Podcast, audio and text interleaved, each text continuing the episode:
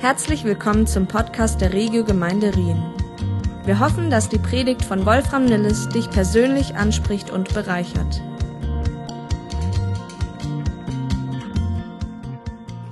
Diese Predigtserie, die wir ja schon vor einigen Wochen am Laufen haben, die geht um die Person des Heiligen Geistes. Das äh, ist, glaube ich, inzwischen angekommen. Wenn du schon die ganze Serie mitbekommen, äh, mitgemacht hast und das jetzt erst verstehst, dann herzlich willkommen. Ach so, das war das Thema.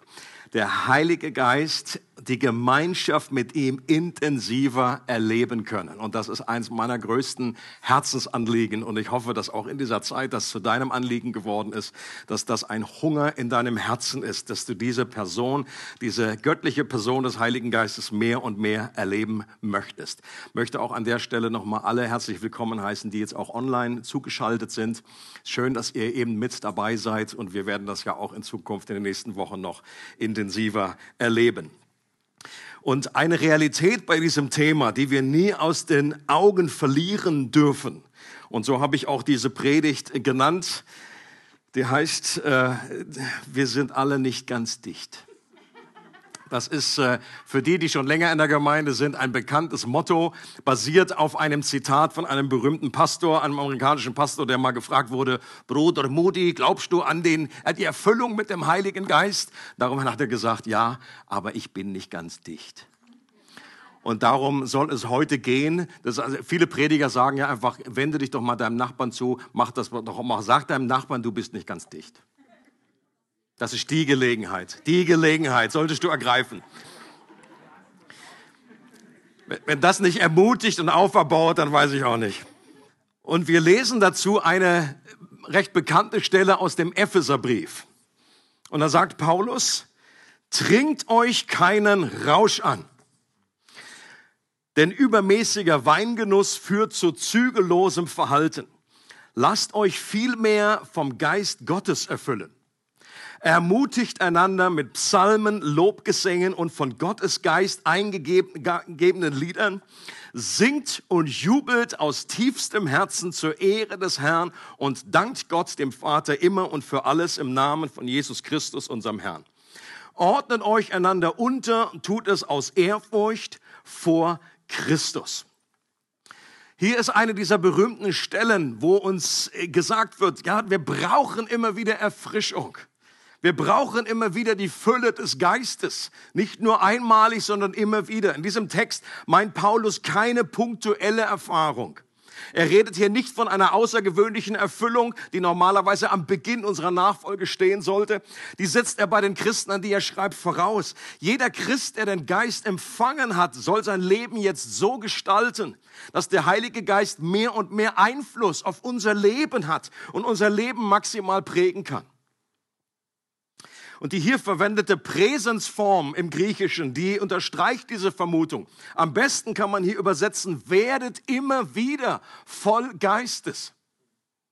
Lasst euch beständig erfüllen vom Geist Gottes. Und das sagt schon klar und deutlich aus, dass wir nicht irgendwie einmalig irgendwie voll werden und dann irgendwie alles, alle, alle, Luft anhalten müssen, dass das irgendwie nicht rausgeht, sondern wir brauchen immer wieder jeden Tag Erneuerung, Erfrischung. Wenn in Apostelgeschichte 6, äh, Kapitel 6 nach Menschen gesucht wird, die für die Nahrungsverteilung bei den Witwen verantwortlich sind. Das war damals eines der ersten Probleme, die aufgetaucht sind, praktische, organisatorische. Und man hat sich aus, äh, man hat sich nach Leuten Ausschau gehalten, die Apostel haben gesagt, seht euch nach Personen um, die voll des Geistes sind. Und das kann schlecht bedeutet haben, dass das Personen sein sollen, die schon mal irgendwann mit dem Heiligen Geist erfüllt wurden. Denn das hatten ja sowieso alle Christen damals erlebt. Pfingsten war nicht lange her. Die waren alle erfüllt mit dem Heiligen Geist. Aber jetzt sucht euch Menschen, die heute, die beständig durch den Heiligen Geist geprägt werden und ihr Leben von ihm bestimmt lassen. Personen, die genau das beherzigen, was Paulus hier anspricht und sich immer wieder vom Heiligen Geist erfüllen lassen. Jemand hat es so ausgedrückt und gesagt, es ist wichtig, dass wir den Heiligen Geist haben, aber genauso wichtig scheint es mir zu sein, dass der Heilige Geist uns hat. Es geht nicht nur darum, irgendwie nur abzuhaken, ja, ich habe diese Erfahrung auch gehabt, jetzt bete ich auch in Sprachen und jetzt ist irgendwie, sondern dass der Geist Gottes unser Leben wirklich in Besitz haben darf, dass er uns prägen darf.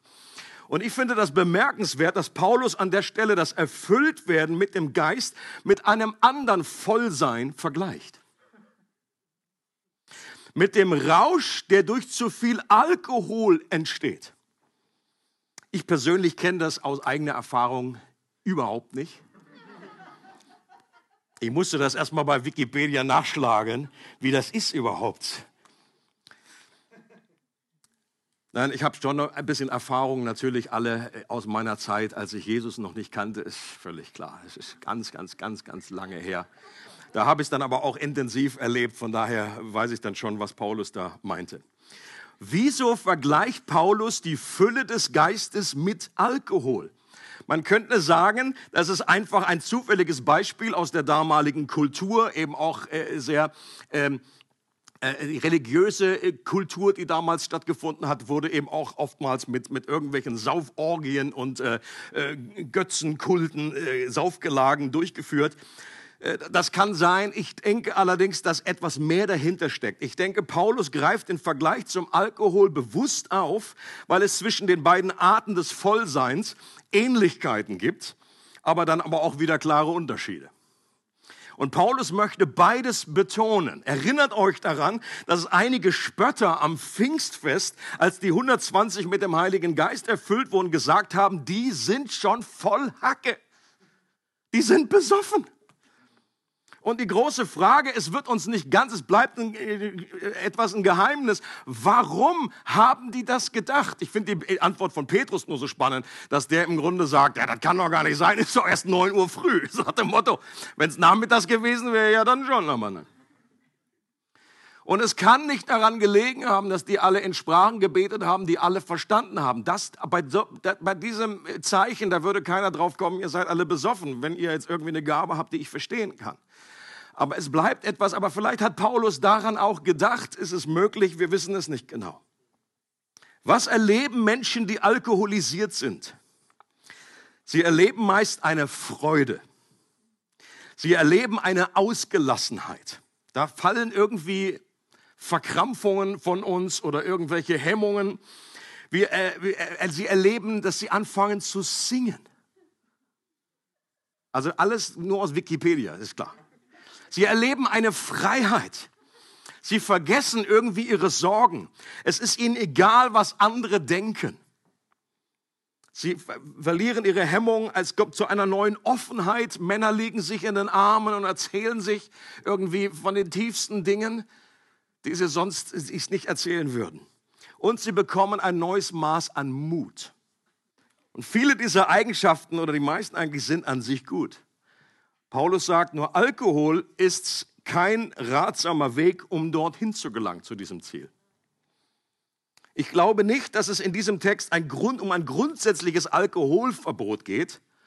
Es geht einfach nur darum, dass die Fülle des Geistes viel besser geeignet ist als die Fülle mit Alkohol, um Freude, um Freiheit und Mut zu erhalten.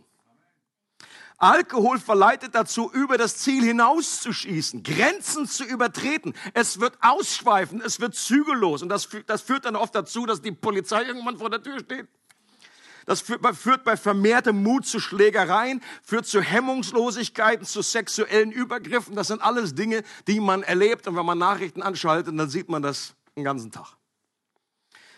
Und mach das lange genug und du verlierst mehr und mehr die Kontrolle über dein Leben. Du wirst unweise Entscheidungen treffen, nicht mehr arbeiten können, dein Leben gegen die Wand fahren. Das ist der beste Weg, um an der Wand zu gelangen.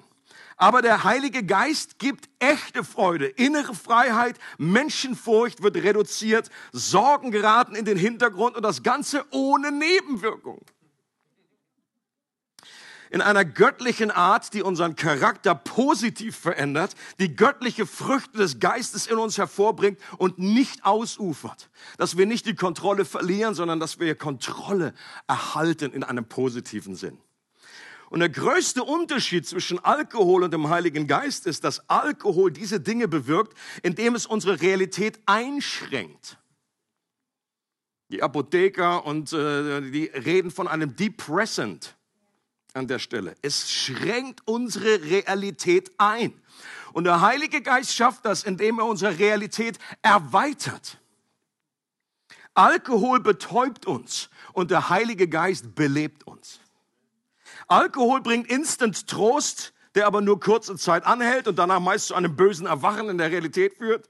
Und der Heilige Geist bringt dauerhaften Trost, weil er unsere Sicht auf die Realität verändert. Und ein gutes Beispiel für diese Erweiterung der Realität und nicht der Einschränkung ist diese berühmte Story äh, von dem Propheten Elisa aus dem Alten Testament in 2. Königebuch 6. Der, sein, der Elisa, äh, der hat prophetische Impulse erhalten. Auch durch den Geist Gottes wurde er im Grunde zu einem Undercover-Spion und Maulwurf. Und der König von Aram, der hat das Volk Israel irgendwie bedroht, hat immer überall angegriffen. Und Elisa wusste durch den Geist Gottes, wo der König angreifen wird. Und das hat er einfach dem israelischen König immer gepetzt. Und das ist dem aramäischen König völlig auf den Keks gegangen. Sagt mal, was ist hier los? Wer hat, wer hat hier eine Wanze in mein Schlafzimmer gebaut? Aber der Heilige Geist war diese Wanze. Und er hat einfach Elisa das immer gesagt. Und dann führte das dazu, dass er, der aramäische König äh, hat seine ganze Truppen aufgeboten und hat herausbekommen, der verpetzt das immer. Und Elisa und sein Diener waren in dieser einen Stadt. Und dann wird die ganze Stadt umringt. Und er, dieser Diener, der wacht eines Morgens auf und steht auf beim Zähneputzen, guckt da und ist die ganze, ganz, das ganze Dorf ist umgeben mit Streitwagen, mit, mit Rössern und so weiter. Und dann weckt er seinen Herrn äh, und sagt, was sollen wir tun? Das war schon sehr, sehr desperate. Das war irgendwie. Und ich meine, was er hätte machen können, ist sich jetzt Alkohol schnappen und sagen, hey, ich trinke mir die Sache jetzt einfach schön, ja. Ich werde jetzt einfach so lange einschlucken, bis dann irgendwie das nicht mehr so ganz so äh, bedrohlich wirkt. Das wäre sehr einschränkend gewesen. Realität irgendwie verneinen. Was der sein Chef gesagt hat, Elisa sagt zu ihm, hat einfach nur kurz gebetet, auch hier die, die, Macht des Gebets und sagt nur, Herr, öffne ihm die Augen. Und dann hat er eine erweiterte Realität gesehen. Dann hat er nämlich plötzlich das, was unsichtbar schon vorher da war, gesehen, dass eben auch Gottes Armee da war. Es war nicht nur die feindliche Armee, sondern Gottes Armee, seine Engel, seine Streitwagen. Und plötzlich hat er das Ganze mit einem völlig neuen Blick gesehen, eine neue Realität und gesagt, okay, ich muss mich gar nicht fürchten. Und das bewirkt die Gegenwart des Heiligen Geistes. Es ist interessant, dass dieser, dieser Textabschnitt eine Parallele hat im Kolosserbrief. Kolosser 3, Vers 16, da werden im Grunde dieselben Dinge, dieselben Auswirkungen aufgezählt. Da wird auch gesagt, ermutigt einander, lehrt euch gegenseitig, dankt Gott. Und dann steht aber am Anfang nicht, werdet voll des Geistes, sondern werdet voll des Wortes. Das ist interessant. Und das ist aus meiner Sicht gute Bibelauslegung, wenn wir einfach solche Parallelen erleben und sagen, hier steht, werdet voll des Geistes und dann kommt das und im Grunde dieselbe Liste, aber vorne werdet voll des Wortes. Lasst das Wort Christi reichlich in euch wohnen. Auch hier wieder ein Beispiel dafür, dass Wort und Geist zusammengehört. Das, der Geist wird immer wieder das Wort aktivieren in uns. Wort wird immer wieder auf den Geist hinweisen. Wir brauchen beides. Wort und Geist gehört zusammen. Und wie können wir mit dem Heiligen Geist erfüllt werden? Was sagt der Text hier? Ich glaube, das ist ein Text, der ganz praktisch ist für natürlich für, generell für uns als Christen, aber gerade in dieser Situation, in der wir uns befinden, wo das so wichtig ist, dass wir uns nicht einfach nur von einem Event, von einem Gottesdienst zum anderen hangeln, sondern lernen, uns selber zu ernähren, lernen, irgendwie möglichst täglich uns zu ernähren, zu füttern, genauso wie wir auch jetzt irgendwie nicht, am Sonntag nur einen Braten essen und dann, komm, jetzt eine Woche frei. Wir brauchen täglich für unseren Körper äh, Stärkung und Kraft und Versorgung und genauso braucht das auch unsere Seele, braucht das unser Geist. Also schauen wir noch mal rein in den Text.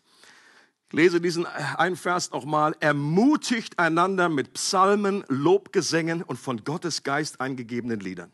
Singt und jubelt aus tiefstem Herzen zur Ehre des Herrn und dankt Gott dem Vater immer und für alles im Namen von Jesus Christus, unserem Herrn und ordnet euch einander unter, tut es aus Ehrfurcht vor Christus. Vier Verben werden hier gebraucht. Ermutigung, singen, danken und unterordnen.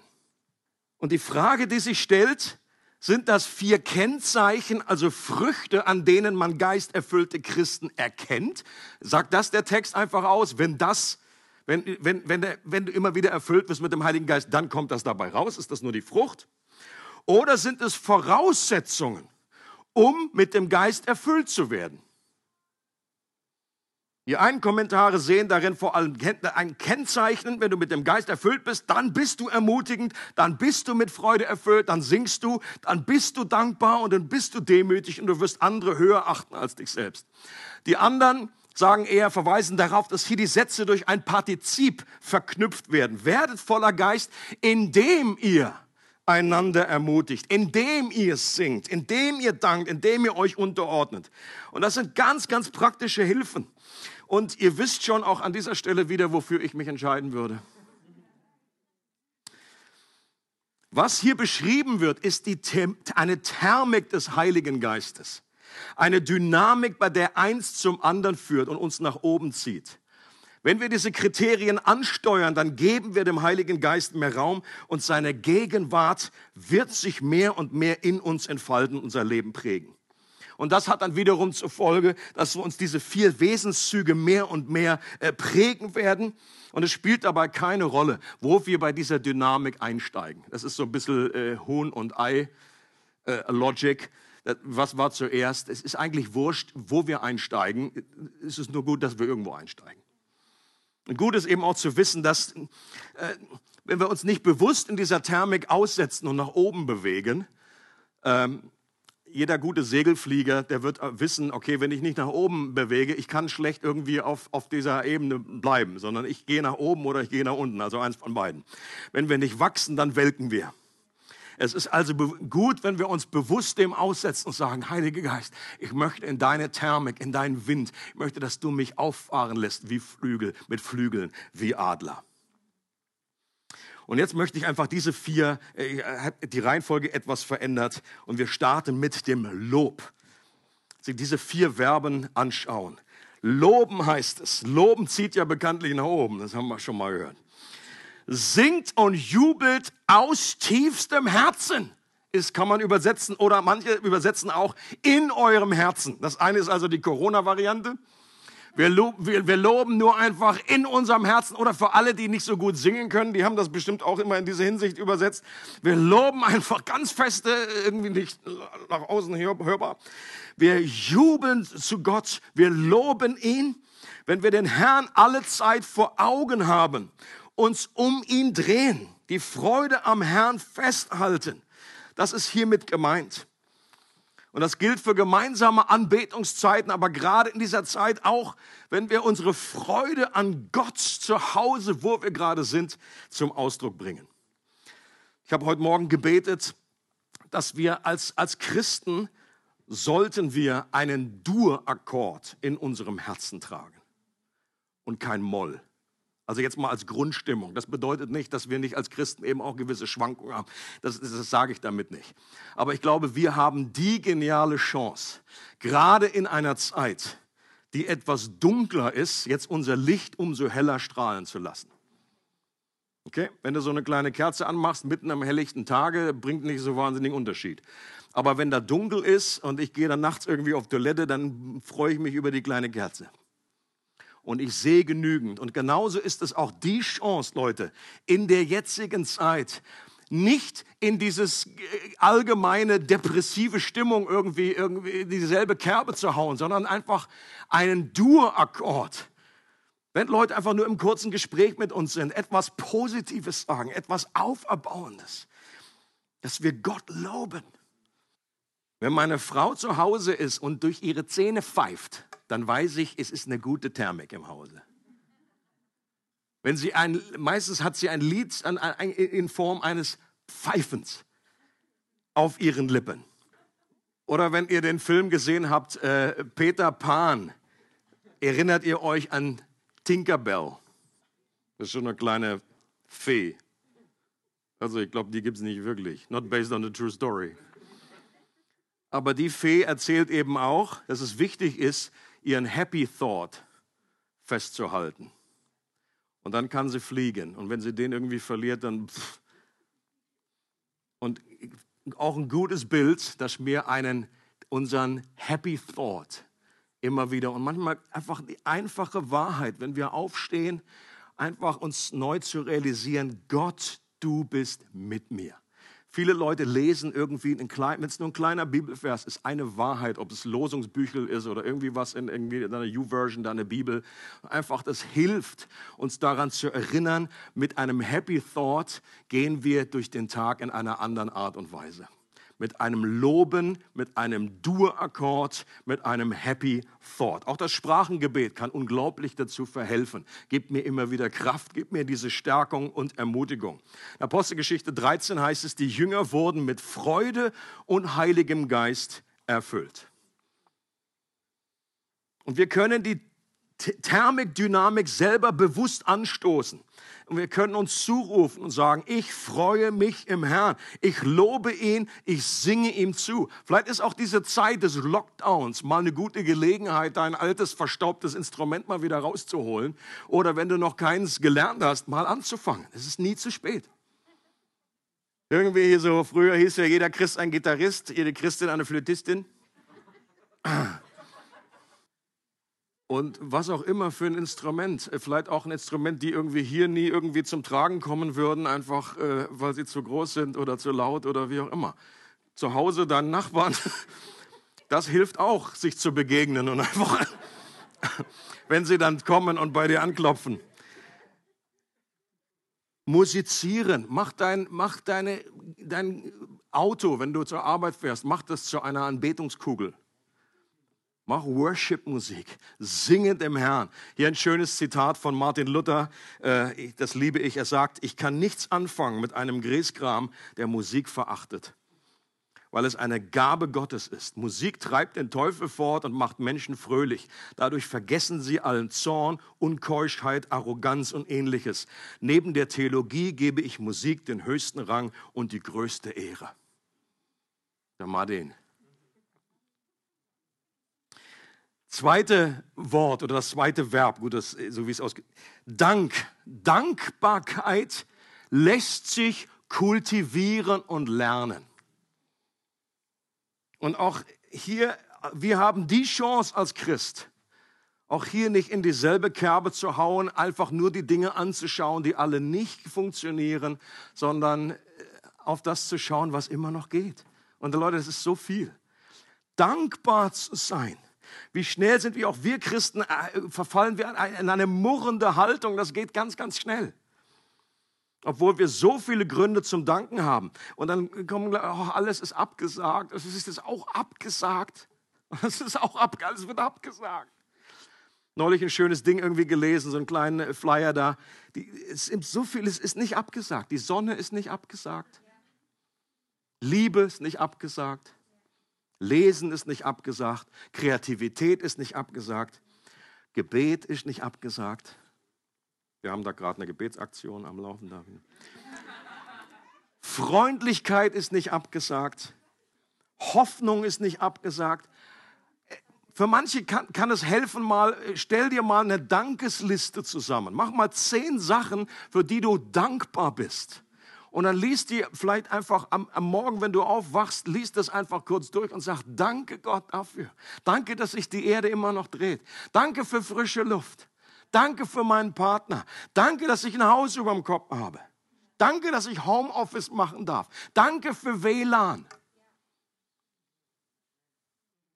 Oder du, kurz bevor du, ich glaube, Claudio macht das hier mit seinen äh, Delinquenten, hätte ich beinahe gesagt. Nein, einfach die, die die Mentoring machen. Das ist ja ein anderes Wort. Die Mentees meinte ich. Wir sind irgendwie so ein gutes Nachtgebet. Ich habe jetzt die äh, Abkürzung vergessen. Auf jeden Fall kurz bevor man die Lampe ausmacht, einfach noch mal kurz danken für das, was vielleicht einfach mal den Tag kurz durchfliegen und sagen, guck auf das, was gut war, das, wofür du dankbar bist. Ähm, was auch helfen kann, möchte gerade noch einen kleinen Werbeblock hier einfügen. Es gibt eine Aktion im deutschsprachigen Raum, die nennt sich 24 mal Weihnachten. Weihnachten neu erleben. Es kommt ursprünglich irgendwie aus dem Karlsruher Raum. Die haben die letzten Jahre irgendwie so große ähm, ähm, Musicals veranstaltet mit bis zu 50.000 äh, Leuten. Das konnten sie letztes Jahr logischerweise nicht machen. Und da hat sich dann eine Weihnachtsaktion entwickelt, überkonfessionell verschiedene Gemeinden, die da zusammen äh. Und das läuft jetzt den ganzen Monat. Äh, es gibt verschiedene Inputs, also Johannes Hartl mit dabei, Ulrich Eggers vom Aufatmen, dann äh, Tobias Teichen, ICF äh, München. Und ähm, das wird also, da könnt ihr gerne mal auf diese Homepage gehen Einfach eingeben bei Google 24 Mal Weihnachten, dann gelangt ihr da drauf. Und da gibt es jeden Monat auch einen Input von Johannes Hartl. Und es gibt auch dieses Buch. Jede Woche, sorry. Jede Woche. Und es gibt dieses Buch, dass man, äh, und die Idee ist, es ist einfach 24 für jeden Tag, ist ein kleines Kapitel, ein paar Seiten, dass man irgendwie jeden Tag einfach anfangen kann, auch mit einfach ein paar Gedanken und dann erinnert wird, wofür man dankbar ist, dass es einen irgendwie hinführt, auch zu diesem, bis zu Weihnachten ganz neu, dass wir uns diese Wahrheiten neu vor Augen führen. Und das kann eine gute Gelegenheit sein, dass du einfach mit deiner Freund, Freundin einfach dich zusammenpackst oder mit deiner Nachbarin oder mit einer Kleingruppe. Besorgt euch diese Bücher. Ich habe sieben Stück mitgebracht. Ihr dürft das gerne ähm, da hinten kaufen, mitnehmen. Ihr könnt das auch, auch bestellen, dann ist es noch rechtzeitig da, Alpha-Buchhandlung oder auch online. Und möchte euch einfach äh, dazu ermutigen. Der Höhepunkt wird dann sein, auch ein Heiligabend-Gottesdienst, der dann sehr gut gestaltet mit Tanz, mit, mit ähm, ähm, ähm Gesang, whatever. Äh, das wird am Heiligabend um 21 Uhr dann ausgestrahlt. Dann könnt ihr euch da auch mal mit einklinken. Der dritte Punkt. Also das erste war Lob, das zweite ist Dank, das dritte ist Ermutigung. Auch hier, ich kann lernen, einer, ein Mensch zu werden, der andere ermutigt. Ich, also ich bin noch lange nicht da, wo ich sein möchte. Und, aber ich bin zumindest schon, wenn ich so zurückblicke, ohne großen geistlichen Stolz irgendwie zu bekommen, würde ich sagen, ich bin weiter, als ich angefangen habe, was auch nicht so besonders schwierig war. Ich hatte das Charisma der, des Haar in der Suppe findens und irgendwie äh, automatisch sehe ich Sachen, die nicht gut laufen oder möchte gerne kritisieren, einfach und dann einfach zu sehen über die Jahre, Mensch, da gibt es doch immer wieder Highlights oder wo ich merke, da, da, da gehe ich auf Leute zu und äh, verfolge nicht eben das typisch deutsche, nichts gesagt ist genug gelobt oder dass ich warte bis zur Beerdigung, dann holt man mal irgendwie was raus und sagt, er war doch eigentlich ein ganz guter. Das dürfen wir auch schon vorher. Wir dürfen einander ermutigen ich möchte, dass Gott meinen Mund gebraucht, das so zu reden, dass andere auferbaut werden. Und das darfst du auch zu deiner Mission machen, dich darin einüben und den Rückenwind des Geistes erleben. Und wie es hier gesagt wird in Epheser 5 äh, mit Psalmen, das verstehe ich als Wahrheiten oder geistlichen Liedern, das ist wie prophetisch äh, geredet auch äh, zu Menschen. Wir dürfen etwas aussprechen über andere. Wir dürfen andere dabei ertappen, wenn sie etwas gut gemacht haben und sie dann loben. Okay. Ich sehe was, was du nicht siehst. Das ist oftmals im Moment so ein Ausspruch für irgendwelche Verschwörungstheorien. Das dürfen wir aber, äh, äh, da kommt ja bald auch ein Abend, mehr dann dazu am 2. Dezember. Aber wir dürfen das benutzen, um zu sagen, ich sehe was in dir, was du vielleicht selber nicht siehst. Ich, ich möchte dich nicht ertappen bei irgendeinem Fehler, sondern ich möchte dich ertappen bei etwas, was du gut gemacht hast und das dann zum Ausdruck bringen, er, ermutigen. Und dazu finde ich das auch klasse, diese Initiative Zemme für Andri, dass mir andere ermutigen aus der Nachbarschaft. Das war prophetisches. Äh, was? Hm. Ja, so, so gut ist halt mein Schweizerdeutsch. Vierter Punkt ist Ehre. Einander ehren. Wie wir so schön sagen, eine Kultur der Wertschätzung aufbauen, sich einander unterzuordnen, den anderen höher zu achten als sich, gegenseitige Wertschätzung. Das hat mit einer Demut zu tun. Dem anderen richtig zuhören. Da fängt es an oder eins der Dinge, die wir tun können. Gerade in dieser, die so besetzt ist durch unterschiedliche Meinungen. Was ist, ich, ich finde das manchmal wie, äh, wie, wie, wie tragisch. Es braucht nur irgendwelche Triggerworte geben, dann wissen wir sofort, ah, du bist einer von denen. Wir haben noch nicht mal richtig zugehört. Ich glaube, wir müssen wieder lernen, einander auch zuzuhören und auch einmal eine andere Meinung zuzugestehen. Umgang im Internet. Ich finde das manchmal beschämend. Ich habe neulich habe ich ein Interview gehört von einem äh, christlichen Politiker und dann ging es eben auch die Frage, er wurde interviewt über dieses neue Infektionsgesetz. Und dann hat er, er selber Christ, der Politiker, und er wurde von dem Leiter von der äh, Deutschen Allianz äh, interviewt und hat das im Grunde aus meiner Sicht sehr gut erklärt. Ähm, und hat, man hat auch so ein bisschen Einblick bekommen, was die Leute auch da arbeiten und was die schaffen. Und äh, wie wir im Grunde äh, auch als Christen gerade, wir sollten Teil der Antwort sein, nicht Teil des Problems dass wir für sie beten. Unser Auftrag ist für sie beten. Das heißt nicht, wir müssen nicht immer in allen Dingen übereinstimmen und jedes Ding. Aber Leute, ähm, die Leute, die sind jetzt auch nicht, die haben sich das auch nicht alle freiwillig ausgesucht. Die, die schieben jetzt auch Überstunden, die können nichts anderes mehr. Und diese Situation jetzt wie so ein Mobile irgendwie richtig einzuordnen und Gesetze anzupassen und immer hin und her. Leute, lasst uns die ermutigen. Und was er erzählt hat, dass er hunderte von Mails bekommt, aber eben auch von Christen, die sowas von respektlos sind, die ihm irgendwie den Glauben irgendwie absprechen, weil er jetzt das und das irgendwie entschieden hat oder weil sie dieses Gesetz machen. Und das ist aus meiner Sicht ist das unter aller Kanone. Das geht gar nicht. Wenn wir nicht mal einen ermutigenden Brief vorher geschickt haben, dann dürfen wir auch nicht so eine Kanone rausholen. Am besten überhaupt nicht. Also natürlich darf man irgendwie sagen, mal nachfragen oder sagen oder äh, zumindest sagen, wir beten für sie. Wie, wie die sich da einsetzen. Mensch, äh, und es gibt so viele äh, weltweit. Ich bin so dankbar, dass ich in so einem Land leben darf. Wo, wo, wo, wo noch halbwegs einfach eine Sortierung ist. Und natürlich klappt das auch nicht immer mit dem, äh, ich habe neulich einen Fall erlebt bei mir selber, ich wollte eigentlich eine Person ehren und das hat nicht ganz so funktioniert. Ich war beim Zahnarzt. Und dann hatte ich einen Termin schon und dann ruft mir die, die, die äh, Zahnarzthelferin an und sagt, der, der Doktor, Doktor kann nicht, der ist im Krankenhaus. Ich wollte schon sagen, oh, es tut mir leid. Nein, er ist im Krankenhaus, weil er ein Kind kriegt, also nicht er, seine Frau. Und dann gab es aber dann Vertretung von einer anderen Frau und ich war so dankbar, weil irgendwie ich hatte auch irgendwie Wurzelbehandlung und Pochern und so. Bei mir hat das Gebet aber nicht ausgereicht. Ich ging dann doch zum Arzt. Ähm, und dann kam dann die Ärztin rein und ich wollte, ich hatte mir schon vorgenommen, ich werde sie ehren, ich würde ihr danken dafür, dass sie da eingesprungen ist. Und was kam aus meinem Mund raus? Ah, Sie sind jetzt die Kindervertretung. Und du hättest ihr Gesicht sehen sollen. Weißt du, eine gestandene Ärztin schon? Und ich wage es, war, die hat gedacht, du hast aber auch eine flotte Lippe kurz vor der Betäubung. Mich hier irgendwie als minder bemitteltes Kleinkind irgendwie so. Und ich habe gleich an ihrem Gesicht gesehen, okay, das ist irgendwie falsch rausgekommen. Und ich habe gesagt, nein, nein, nein, was ich meinte ist, dass für Kinder, für den anderen, der ein Kind gekriegt hat. Und sie so, ach so. Und dann waren wir wieder beste Freunde und dann hat sie mich gespritzt.